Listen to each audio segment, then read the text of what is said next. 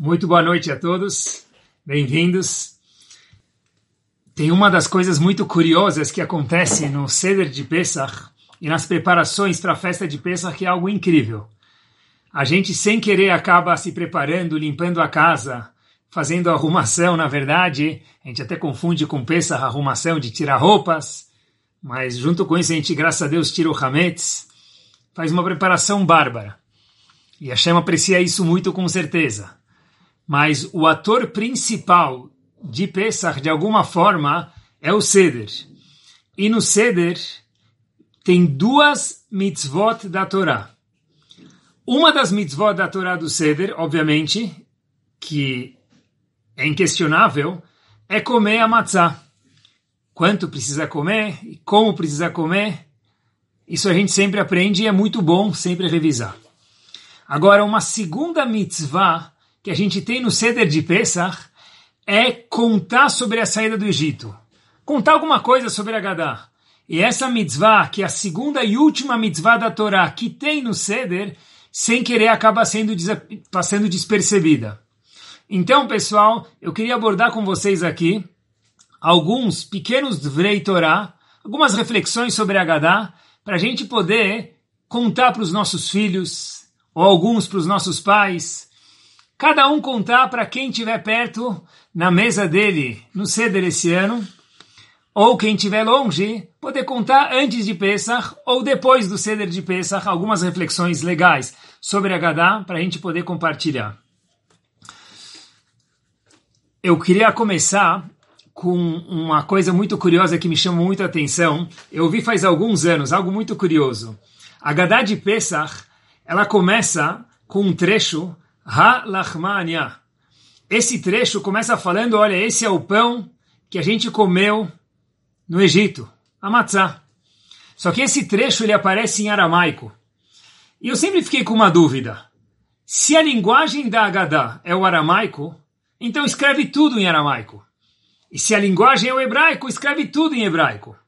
Então alguns explicam que já que a linguagem antigamente era o aramaico, por isso que o nosso Talmud Bavli a Gemara, ela é feita em aramaico, ela é escrita em aramaico.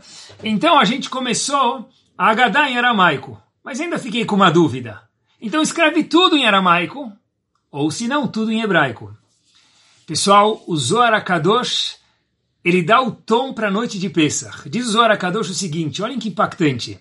A gente começa o Seder em aramaico, mesmo que hoje em dia a linguagem é o hebraico. E assim que ficou, a gente fala em hebraico hoje em dia, e a gente fala toda a Gadá em hebraico, mas começa em aramaico por uma razão.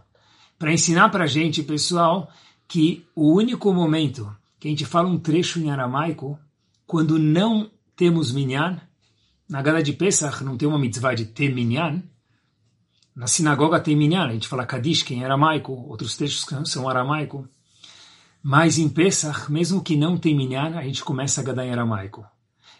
E o autor da Haggadah, em hebraico chamado Baal Haggadah, ele conta para a gente, sabe por quê? Porque mesmo que os anjos, que normalmente levam a nossa tefilá para o Shamaim, para eles não entendem aramaico. Mas hoje, na noite de Pesach, comece a Haggadah em aramaico. Mas não tem minyan. Os anjos não entendem aramaico.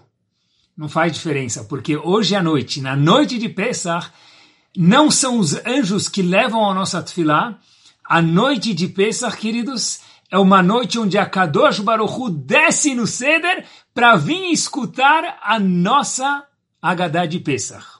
Ou seja, para sete de tom, dá o tom da noite. A Agadá de Pesach começa em aramaico, só para contar para gente que a Kadosh Baruch Hu Bichvodou Beatzmo, ele próprio, ele maiúsculo, vem no Seder de cada Yehudi, aonde ele estiver no mundo, para escutar a nossa Agadá. Por isso que em aramaico. Os anjos não entendem aramaico, e daí? Hoje à noite, no Seder de Pesach, quem vem escutar Gadá não são os malachim, como em todas as outras tefilot, mas é a Kadosh Baruch Hu, Hashem se entende aramaico. Eu queria compartilhar um outro Dvar Torah, e eu estou falando alguns Dvar Torah, separados, independentes um do outro, para cada pai, eu acho, ou cada filho, anotar alguma coisinha e poder compartilhar no Seder, como a gente já disse anteriormente. Uma outra coisa muito curiosa que tem, pessoal, logo depois, no comecinho do Seder, depois do Kiddush, Kadesh Urchatz Karpas.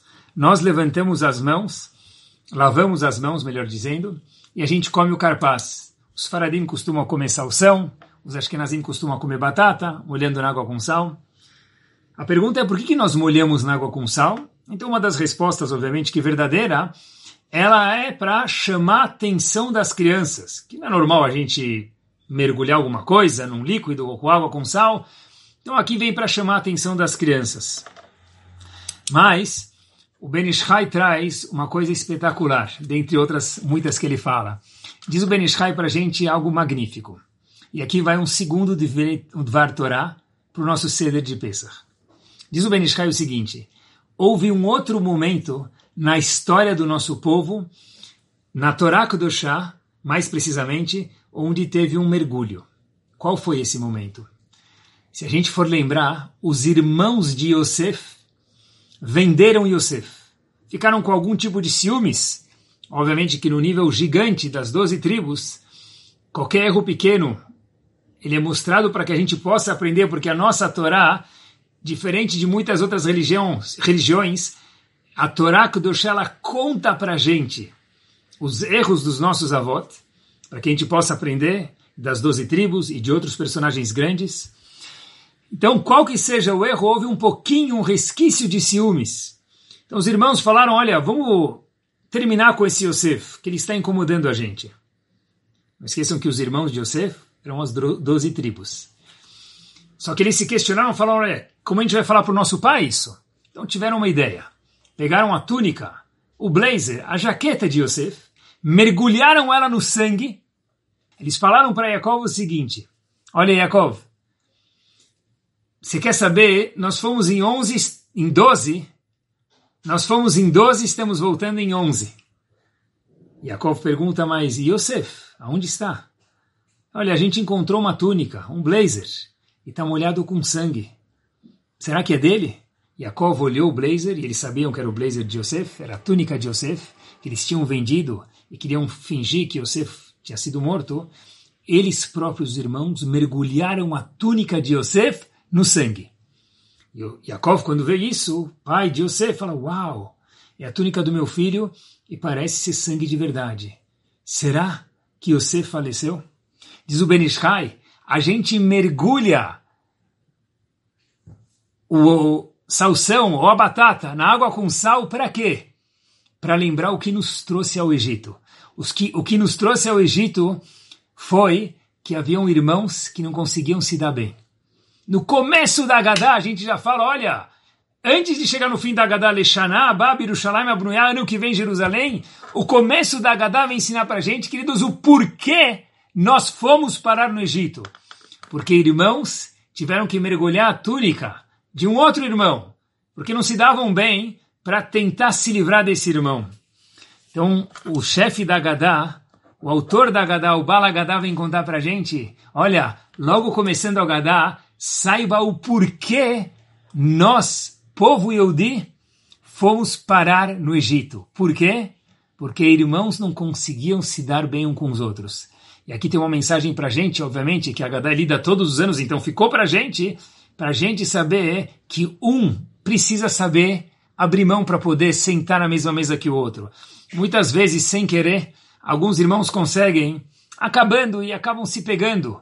Às vezes por bobeiras, às vezes por valores maiores, às vezes por kavod, por respeito. O Balagadá fala para a gente, Habibi, lembra por que nós fomos parar no Egito. Não repetimos, não podemos repetir o mesmo erro de novo. Por isso que diz o Benishai, uma das razões que a gente começa logo no começo da Gadá, mergulhando o carpaz dentro da água com sal, para lembrar que os irmãos mergulharam a túnica de Yosef, e foi essa inveja, esse não conseguir se dar bem, em português, no português, claro, não se bicavam, que fez a gente ir para o Egito. Um terceiro Dvar Torah que eu queria compartilhar com vocês sobre Etziat Mitzrayim e sobre Agadá, que é algo magnífico, pessoal. É o seguinte, a matzah, é algo que a gente sabe que não deu tempo de fermentar. É um pão rápido, não deu tempo de fermentar, como consta na Torá chá. E tem algo de verdade que precisaria de um babador mesmo. Olhem que espetacular e olhem que preciso a mensagem aqui. Tenta imaginar alguém, por exemplo, foi salvo de algum lugar. E 10, 20 anos depois, ele quer comemorar que ele foi salvo. Talvez seja dos campos de trabalho na Segunda Guerra Mundial, talvez seja de alguma inquisição, talvez seja de algum pogrom, e a pessoa quer comemorar aquilo, que eu fui salvo, que eu fui livre, libertado, eu quero agradecer a Kadosh Baruchu. Top! De repente, ele chega lá com um cinto preto e começa a contar sobre o cinto preto dele. E as, perguntas, as pessoas se questionam naquela festa, Habibi, se você está vindo comemorar a sua liberdade, a sua fuga, o fato que Hashem te ajudou, o que, que, tem a ver o cinto preto? Aí ele fala para as pessoas, olha, porque quando eu fugi do campo, ou eu fugi da perseguição, ou eu fugi de onde que for, eu estava de cinto preto. Obviamente que a questão que a gente vai ficar lá, se nós fôssemos, fôssemos um dos participantes, é, tá bom que estava de cinto preto, mas esse não é o ponto principal. Qual que é o ponto da matzá, pessoal? A matzá não deu tempo de fermentar. Ok, é um detalhe, mas é igual cinto preto aparentemente não é um detalhe importante. O detalhe seria que a gente saiu do Egito, que nós fomos libertados depois de 10 makot. Mostrar algum símbolo de liberdade. A maçã é comida porque não deu tempo de fermentar. Parece um detalhe muito secundário. E é isso que ficou. Essa é a mitzvah da festa de Pesach. Escutei uma vez algo muito bonito. O Maharal de Praga responde isso de uma forma top. Pessoal, se a gente conseguir adaptar isso para os nossos dias, olhem que legal. A gente sabe que Einstein fez a teoria da relatividade. E um dos pontos da teoria é que quando uma coisa corre muito rápido, ela vai muito mais rápido do que o tempo, numa velocidade rapidíssima, ela tende a não envelhecer. Quanto mais rápido, menos envelhece. Então, olhem que interessante. O símbolo da matzá, queridos, olhem que bárbaro. O símbolo da matzá é que não deu tempo de fermentar. Esse é o símbolo de Pesach. Porque em Pesach nós nos tornamos um povo. O mês de Nissan é o primeiro mês do calendário de acordo com a Torá Kedoshá. Por quê? Porque para o povo Yehudi, o primeiro mês é Nissan, porque foi nesse momento que nós nos tornamos um povo. Então olhem que bárbaro. Se é nesse momento que a gente se torna um povo, nada melhor do que comemorar isso não com um cinto preto, mas com a matzá. E a matzá não é um cinto preto. Por quê? Porque a matzá é o detalhe mais importante dessa festa. Não só porque não deu tempo de fermentar, mas a ideia que tem por trás disso é que tudo que não dá tempo, que foi muito rápido, está acima do tempo, é algo eterno. Talvez a Torá Kedoshá está vindo ensinar para a gente que o símbolo de Ben Israel é uma matzá. É algo que não dá tempo de fermentar. Por quê? Para ensinar que nós, povo Yehudi, somos algo eterno. E já que nós somos algo eterno, nada melhor do que comemorar com algo que correu e aconteceu muito rápido. Nem deu tempo de fermentar. Uau! Porque se a gente for olhar, pessoal, e tentar olhar de verdade, com olhos racionais, século 21, povo Yehudi aqui, absurdo. Se a gente perguntasse para qualquer pessoa que viveu na época da Inquisição, será que vai ter um povo judeu mais para frente? Ou alguém que viveu há poucos, poucas décadas atrás, na época da Segunda Guerra, será que vai ter um país? Será que vão ter Shivot? Será que vão ter Bate Knessiot? Escolas judaicas, um povo vibrante pelo mundo? Impossível. O povo Yehudi está acima do tempo o povo Yehudi não pode ser levado como uma estatística do mundo. As estatísticas são algo perfeito e preciso, mas não para o povo Yehudi. Por isso que um dos símbolos da, do Hag de Pesach é a matzah, e não é um detalhe supérfluo. A matzah ensina o Yehudi, aonde ele tiver uma lição bomba, que nós não fazemos parte de estatística nenhuma. Nós somos um povo acima de qualquer tempo, um povo eterno, um povo que a matzah é o melhor símbolo, porque foi algo que não dependeu de tempo nenhum, e o que depende, não depende de tempo, é algo eterno. Existe um outro ponto no Hag de Pesach que dá para compartilhar de uma forma muito gostosa com a família. No começo do Seder, a gente come o carpaz. E da onde vem a palavra carpaz? O que quer dizer carpaz?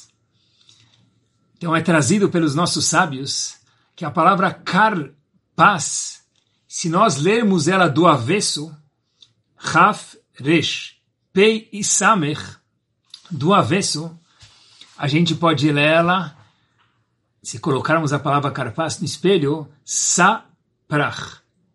O que quer dizer saprach? Samech, 60, ou múltiplos de 60, ou seja, 600 mil Yehudim, que, que saíram do Egito, Perech, são aquelas pessoas que trabalhavam de uma forma árdua. Perach é arduamente.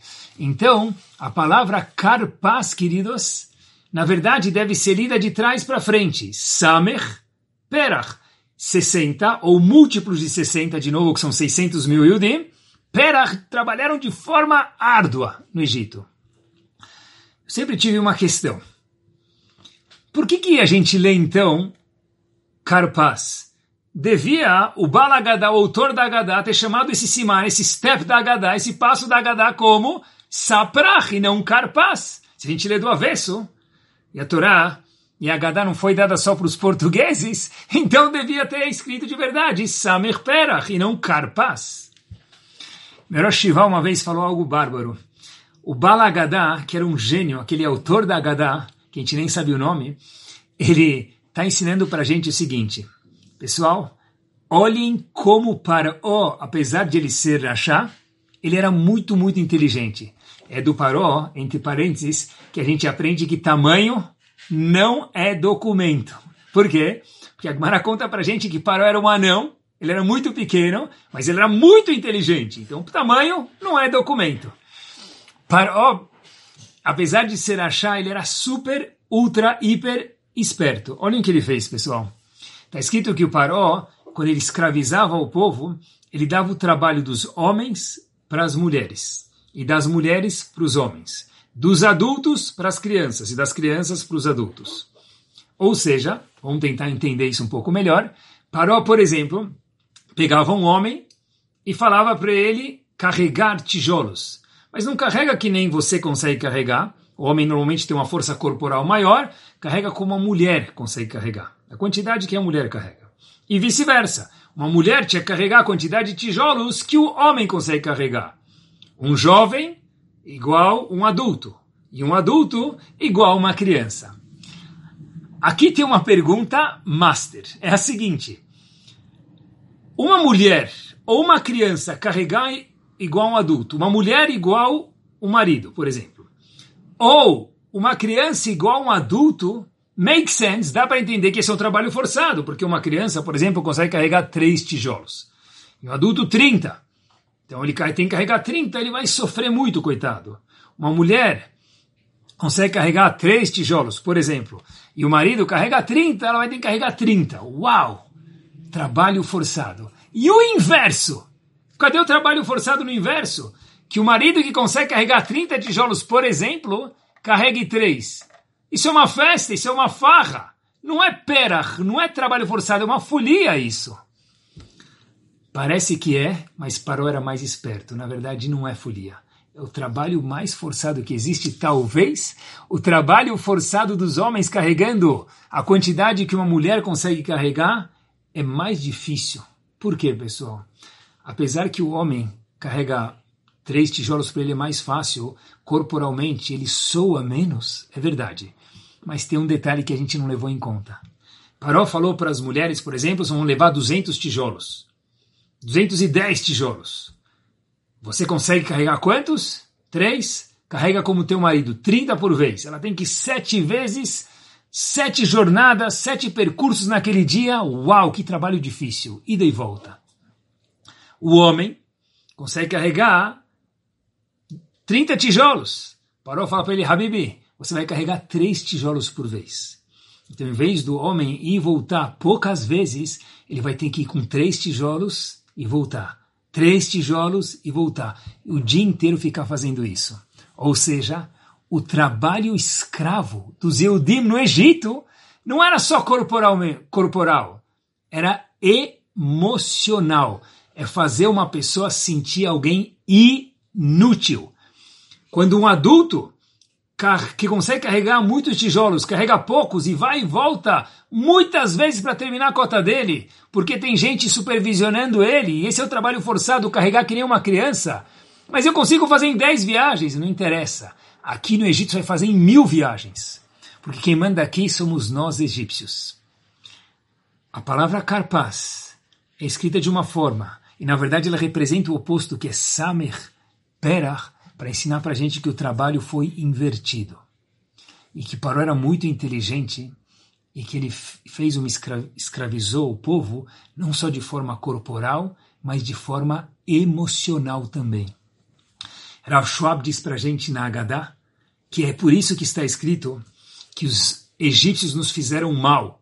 E tem um passuca na Haggadah, está escrito Vaireu lá no Amitzrim, que os Mitzrim, os egípcios, nos fizeram mal. Assim deveria estar escrito.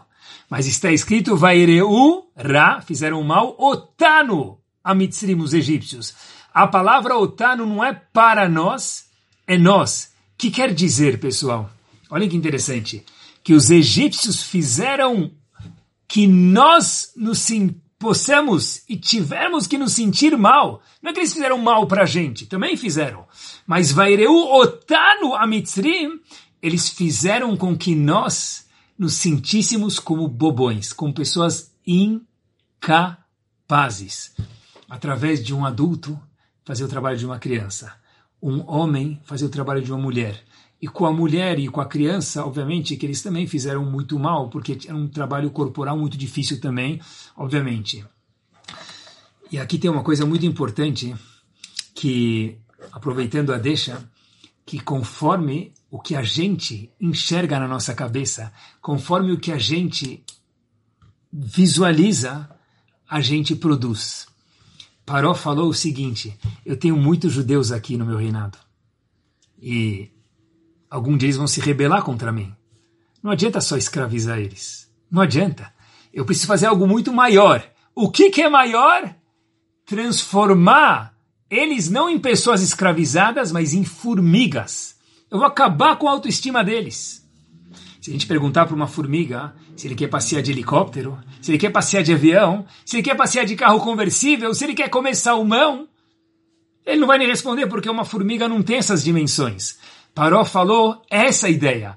Eu vou transformar os Eudim em formigas. Eu vou fazer a cabeça deles sentir pequenininha, curta, pequena. Isso é a coisa mais interessante que esse ano dá para aproveitar essa ideia do Carapaz, que está do avesso, para ensinar que o trabalho foi feito do avesso. Resumindo, para ensinar que nós fomos escravizados mentalmente também para responder uma pergunta que esse ano me ocorreu e eu nunca havia escrita. É o seguinte: quantas pessoas tentaram fugir do Egito? Eu nunca li em nenhum lugar que houve alguém que tentou fugir. Não quantas fugiram.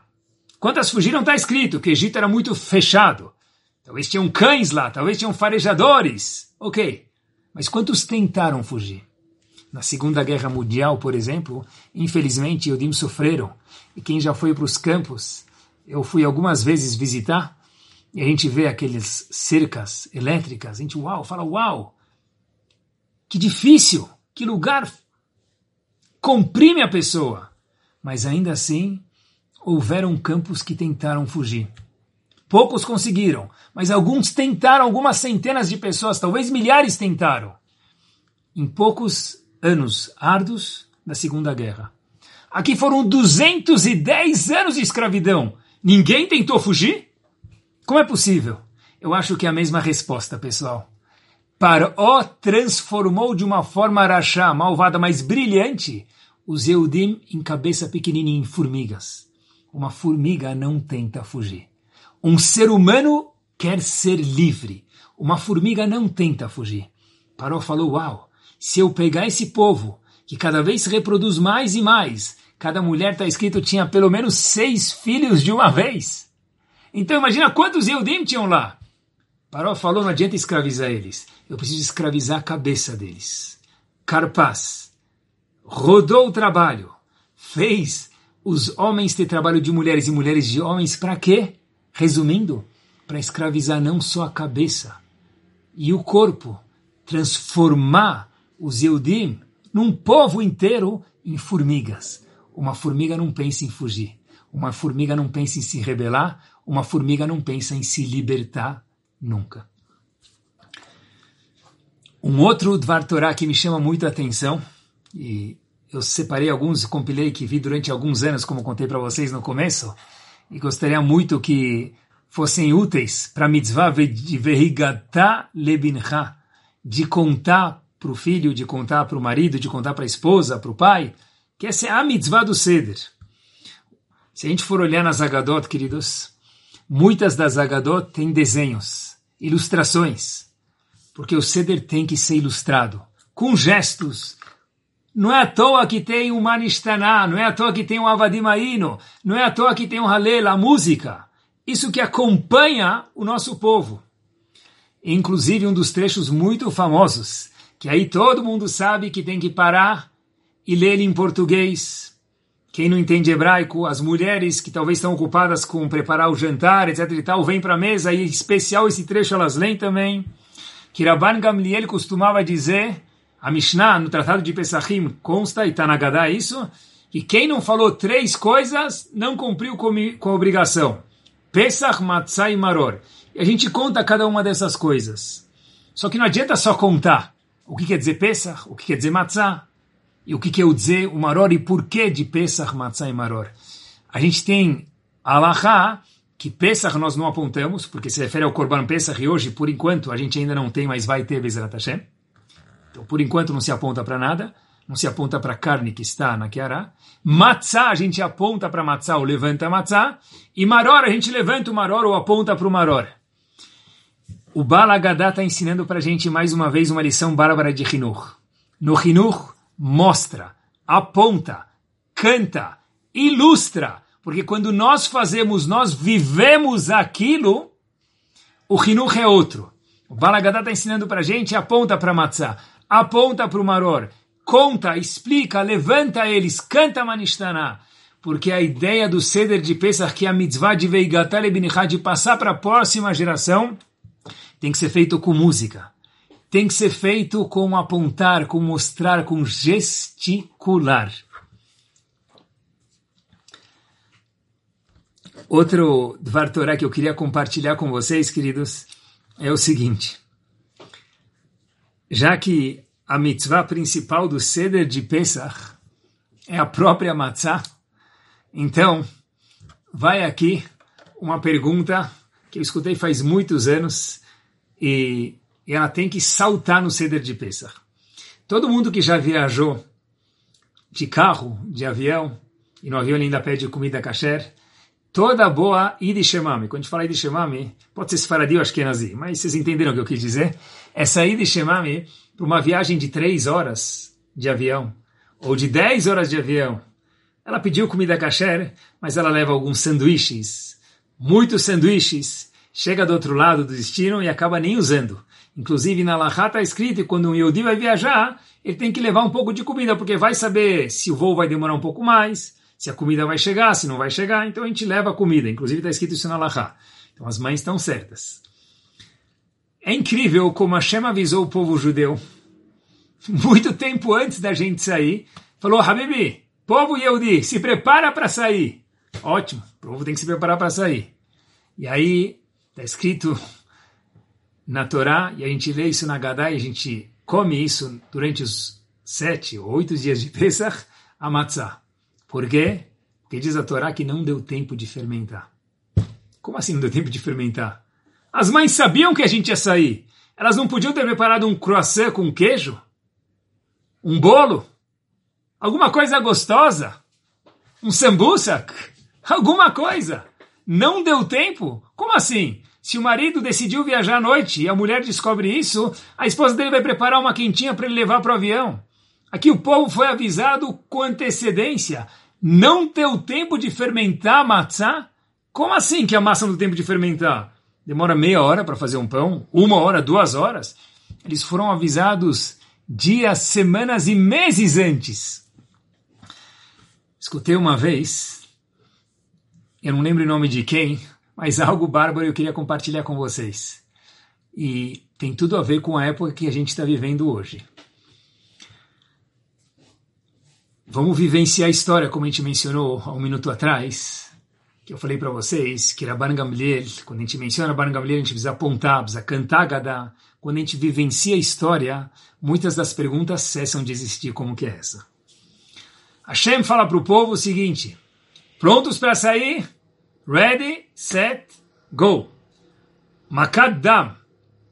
O Egito não conseguia mais sobreviver. Tá certo que eles compraram água dos Yehudim, como diz o Arachaim Makadosh. Cada macá durou aproximadamente sete dias. Sete dias sem água não existe. Como que os egípcios sobreviveram, diz Orachaim Makadosh, como é conhecido. Eles compraram água dos Yehudim. Bom, essa Macá, os Yehudim ganharam muito dinheiro, deu para compensar um pouquinho dos 210 anos de escravidão.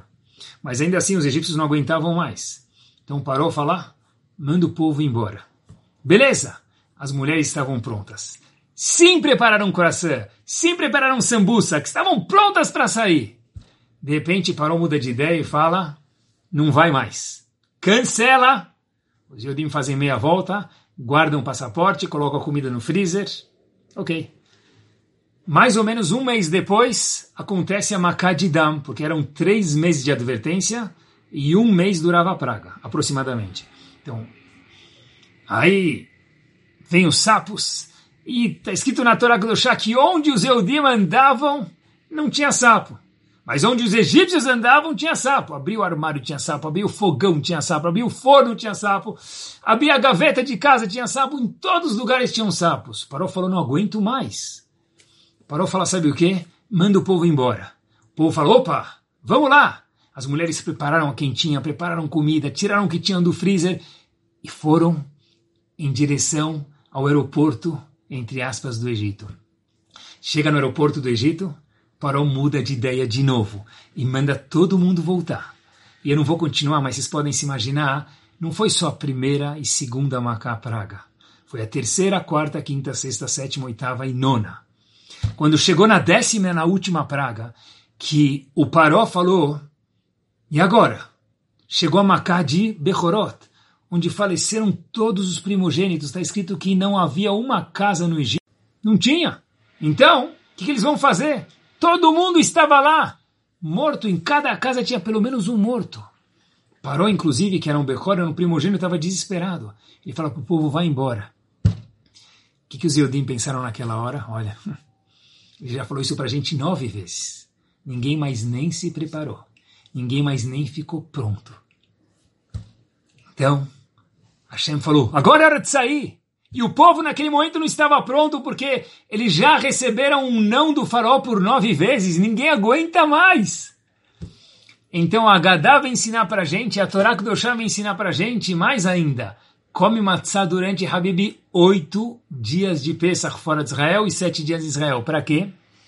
Para lembrar uma coisa, quando a gente menos espera, a Yeshua, a salvação de Hashem, vem. Como dizem nossos sábios, Yeshuat Hashem, a salvação de Hashem, que Heref Ain, vem num piscar de olhos. Quanto tempo demora um piscar de olhos? Muito menos que um segundo. Os Yehudim não estavam preparados. Hashem falou, agora que vocês não, te, não estão preparados, saiam para o deserto. Mas Hashem, a gente não tem nem pão. Não faz mal. Pega o que vocês têm, levaram um pouco de farinha com água, fizeram, não deu nem tempo de fazer um pão, nem um coração, nem meia hora. Por quê? Porque nos pegou despreparados. Porque igual que a Macá veio de repente, igual que a escravi escravidão começou de repente, Hashem salvou eles de repente. Porque quando tem um momento para o povo ser salvo, Hashem não espera mais nem um segundo, nem meio segundo. Porque no momento de, da salvação, Hashem fala é agora. Mas Hashem, a gente não está pronto porque foram nove vezes não e agora a gente nem acreditava que a gente ia sair. Hashem falou, agora é que eu quero que vocês comecem a jornada de vocês como um povo. Para lembrar que a história do povo Yehudi vai ser uma surpresa, Bezrat Hashem, que boa atrás da outra. Quando nós menos esperarmos, mais rápido nós seremos salvos. É o que a gente chama de Yeush. Yeush é a pessoa abrir mão. O povo Yehudi, quando chegou, queridos, na nona, Macá, na nona praga, já falou, olha, ele não vai mandar a gente, não vai deixar a gente embora, o Paró não vai deixar. Na décima praga, impossível, já foi dez vezes que ele falou não. Ele, em português, claro, deu cano para a gente já nove, dez vezes. Ele não vai deixar a gente sair. Hashem falou, agora vocês vão ir. E o povo não estava preparado, e é por isso que a gente come a matzah, para lembrar, mais uma das razões, que nosso povo é um povo que quando menos espera, a salvação está próxima, está prestes, está rápida a chegar. E que Bezat Hashem seja nos nossos dias também que a gente tanto espera a Geulah, que Hashem mande na hora que ele achar correto, através da pessoa que é Kadosh Baruch Hu, achar correto também. Eu queria compartilhar mais um outro Dvar Torah para vocês. A gente sabe que os Yehudim tiveram, participaram, vivenciaram, viram no Egito 10 Makot. Essas 10 pragas que aconteceram aproximadamente durante um ano, que mais ou menos demoraram as 10 pragas, elas tiveram uma peculiaridade interessante, que o Yehudi, na casa dele, não tinha nenhuma das pragas acontecendo, e o vizinho dele do lado, no bairro do lado, os egípcios estavam com a macá. Por exemplo, Dam, quando o Yehudi pegava um copo de água do rio, era água. Quando o egípcio pegava na mão dele, aquilo virava sangue. Assim a gente conhece e assim quase todos os comentaristas falam. Porém, tem um comentarista chamado Shach, ele traz para a gente algo que deixa uma mensagem muito bonita. Ele fala para a gente que as makot que os egípcios passaram, os Eudim também experimentaram um pouquinho. Entre aspas, uma degustação delas. Por exemplo, na Maká de Dam de sangue, os egípcios sentiram sangue. Os Eudim tinham água, mas a água no começo vinha com um pouco de gosto de sangue. E pergunta ao Shah, por que, que a Kadosh Baruch Hu fez isso? Diz ele algo impactante. Porque, olhem que interessante, quando a Kadosh Baruch Hu mandou uma macá para os egípcios, os Eudim estavam ilesos. Como que a gente aprecia isso? A gente não está sentindo nada. Eles estão sentindo dam, por exemplo, sangue. Tzfardeia, kinim e daí por diante. A gente, nós Eudim, não estamos sentindo absolutamente nada. A Kadosh Baruch Hu, na sua extrema sabedoria, falou, eu vou dar para os Eudim um pouquinho da macá também. Bem pouquinho, talvez 1 ou 2%. Por quê? Para que os Eudim possam saber também de quanto eles estão sendo poupados e, por conseguinte, atenção agora, agradecer a Kadosh Baruch Hu, a mim, maiúsculo, falando a Hashem, porque quando a gente sabe o quanto eles estão sofrendo, a gente experimenta um pouquinho disso, fala, uau, olha que ruim! Uau, ruim é 1 ou 2%, imagina quanto pior eles estão passando. E quanto nós que fomos poupados, devemos agradecer a Kadosh Baruch Hu. O Rambam no Sefer HaMitzvot, onde ele conta as mitzvot, e ele conta sobre a Gadá de Pesach, sobre a saída do Egito, o Rambam diz, ele traz como parte dessa mitzvah que o Yehudi tem que lehodot, agradecer a Kadosh Baruch Hu. Parte da mitzvah de Agadá de Pesach, talvez desconhecida para muitos, é não só contar, é através do contar, como a gente vem contando aqui algumas explicações, ou como as pessoas conhecem, compartilhar com as pessoas no cedro durante as refeições dos dias de Pesach. Para quê, pessoal? Para fazer o que tem no fim da Haggadah. Le Halel. Para louvar a Kadosh Baruch Hu, agradecer que nós somos um povo especial, que nós somos um povo que temos regras, que temos a Kadosh Baruch Hu por trás da gente em todos os momentos, sem exceção. Quando a gente está dentro de casa, quando a gente pode sair de casa, tudo o que acontece com cada Yehudi é calculado com o nosso povo, não existe dentro da Torá Kudoshá bala perdida. Quando cada Yehudi passa por algum desconforto que não aconteça, dentro de casa, ficando em casa, não é sem querer. Tudo tem uma razão. Não porque Hashem está bravo com a gente, mas tem algum ensinamento. Hashem está falando para a gente, olha, aprende. Saiba louvar. Veja quanto que a gente podia sair até agora. Agora não pode mais, Bezat Hashem daqui a pouco vai poder sair de novo. Mas uau, será que não é o momento de louvar Kadosh Baruch Hu, de podermos sermos normalmente, em alguns outros momentos livres? Às vezes, através de experimentar o não, a gente aprecia o sim. Através de experimentar a escuridão, a gente aprecia a luminosidade. Através de experimentar um pouquinho o que foram as makot, diz o a gente sabe apreciar o quanto nós fomos poupados e que não sofremos no Egito. Esse é um momento que a gente pode usar essa ideia, queridos, para de verdade ver quanto que a Kadosh Baruch Hu ajudou a gente em muitos tempos, em muitos momentos, de verdade vai voltar a ajudar em breve, se Deus quiser, mas é para ler Rodot, para agradecer a Kadosh Baruch Hu ao máximo de podermos estarmos saudáveis, longe, mas juntos ainda, como um povo, que Bezat Hashem vai ter a lá em breve, que esse é o símbolo da matzah, é o pão que lembra a gente a Geulah. Eu queria compartilhar com vocês mais um Dvar Torah importante, que cada palavra da Haggadah ela é medida e tem um ensinamento histórico para a gente. Um dos trechos que se tornou uma música famosa, mas é um dos trechos da Haggadah a gente diz Vehi she'amda lavotenu velano, shelo echad bilvad amad alenu lechalotenu. Vehi she'amda. Foi isso que nos manteve, lavotenu para os nossos antepassados, velano e para nós. Shelo echad bilvad, que não foi só um povo que tentou destruir a gente. De Baruchu e Hashem, matzilenu nos salva miadam, da mão dos outros povos, e na mão de alguns que querem nos fazer mal, infelizmente. O que, é esse Vehi Sheamda? É isso que nos manteve. Vehi, sujeito oculto, ri, é isso. O que, que é o isso, pessoal?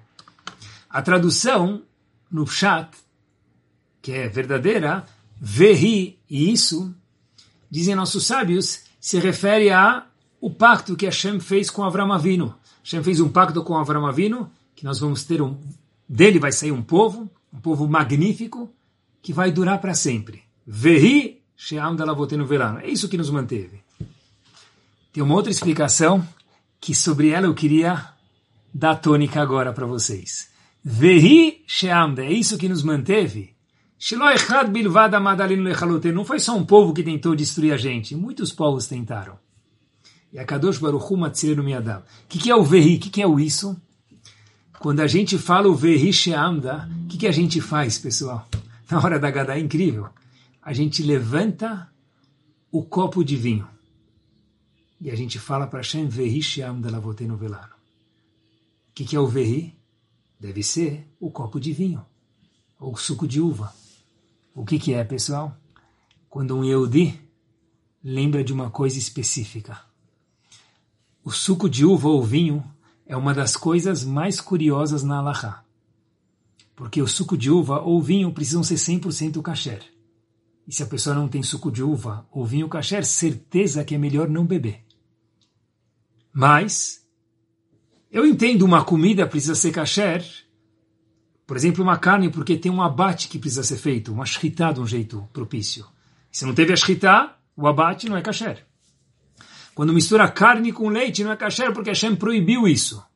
Mas aqui, qual a diferença? É só uva espremida. É só uva espremida com açúcar. Espera um pouquinho e vira vinho. Não tem nada para ser kasher, aparentemente, ou deixar, de, ser, de kasher. Nós falamos na Gadá, Velano. Esse copo de suco de uva, esse copo de vinho que nos manteve esse copo que nos mantém até hoje. O que, que é, pessoal? Que mesmo que não tem nada para ser kasher, nossos sábios proibiram, já no Tratado de Avodazará, e como depois está escrito no Shulchan Aruch, no Código de Leis, que um suco feito, produzido por não Yehudi, mesmo que só tem uva, talvez um pouco de água nem água, e um pouco de açúcar, que uva e açúcar é kasher, não pode ser consumido por um Yehudi. Olhem que bárbaro! O que que fez, queridos, que o nosso povo se mantivesse até hoje aqui no século 21? Apesar de todas as perseguições, apesar de tantas coisas que perseguem nosso povo, inclusive a assimilação, que não deixa de ser uma perseguição gigante contra o nosso povo, assimilação de valores, assimilação de ideias, assimilação de povo, é o seguinte: o fato é que nós fomos fiéis às regras de Kashrut. Quando nossos sábios falaram não toma um vinho que não foi feito por um Yodi e depois fervido. Uau! Por quê? Porque isso vai fazer a gente se separar, lembrar quem somos nós de verdade. Verri, esse copo de vinho, essa taça de suco de uva, She'amda lavotenu velano ficou para os nossos antepassados, velano e para nós. Shelo echad bilvad amadalenu echadotenu. Não teve só uma geração que quis terminar com a gente. Na época de antigamente eram perseguições. Hoje é assimilação. Elakadosh baruchu matzilenu miadam. Porque com a ajuda de Hashem, quando a gente sabe ser fiel às leis de kashrut, as leis do suco de uva e de vinho, que apesar que não tem nada não kasher, ainda continuam sendo resguardadas, porque Rahamim falaram, quando a gente seguir isso, a gente consegue se resguardar mais e lembrar com quem nós podemos casar e com quem nós não devemos casar. Vehisheam é isso, lavoteno velano. Shelo echad bilvad amadaleno. E a Kadosh Baruch Hu matzileno miadam com a nossa participação de cuidar de leis de cachuto como essa.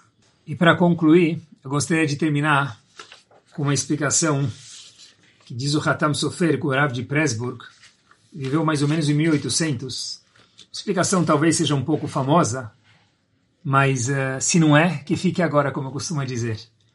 A gente sabe que na Kiara a gente tem algumas, alguns alimentos que tem que estar lá, que a Allah pede. tem a matzah, que lembra o que Hashem pediu para a gente, comer matzá, e a gente depois come ela.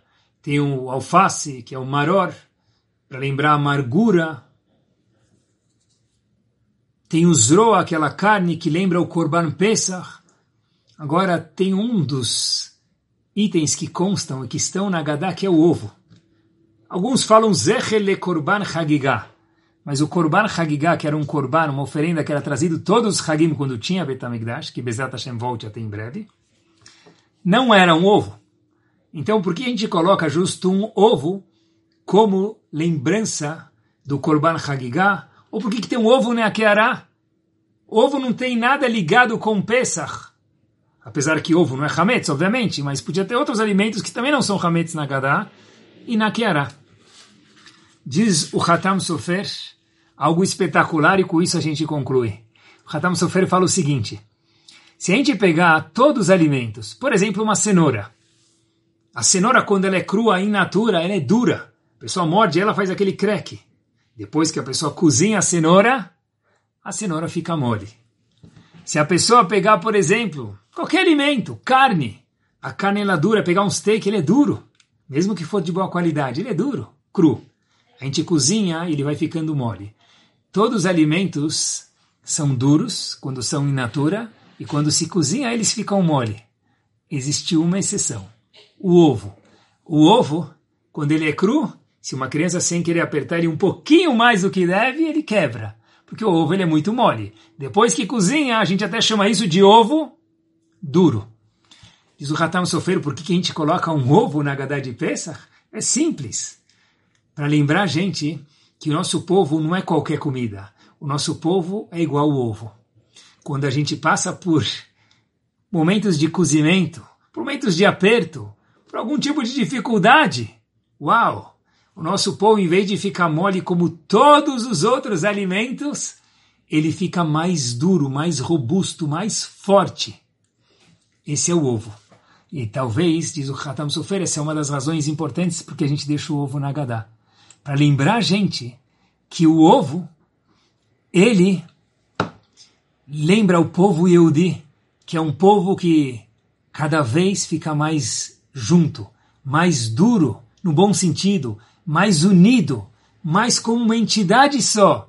E que Bezat Hashem, pessoal, que da mesma forma que a gente come o ovo, que nos lembra isso, e nos lembra também que quando a noite de Pesach, o mesmo dia que a noite de Pesach cai naquele ano, é o mesmo dia da semana que tem Tisha B'Av, e por isso que a gente come ovo, para lembrar também, uma outra razão, que o ovo simboliza o luto, para lembrar no Seder de Pesach, que nessa mesma noite que a Gadá de Pesach também é Tisha B'Av, que Bezrat Hashem, a gente tenha o nosso último Seder de Pesach, e não precise ter Tisha B'Av, que a gente possa experienciar a Geulah de verdade, a salvação de verdade, cada um pessoalmente, e nosso povo inteiro, aonde quer que esteja, de uma forma linda e bárbara, e que a gente possa ter um próximo Pesach, como a gente sempre termina, Leshana, Abaa,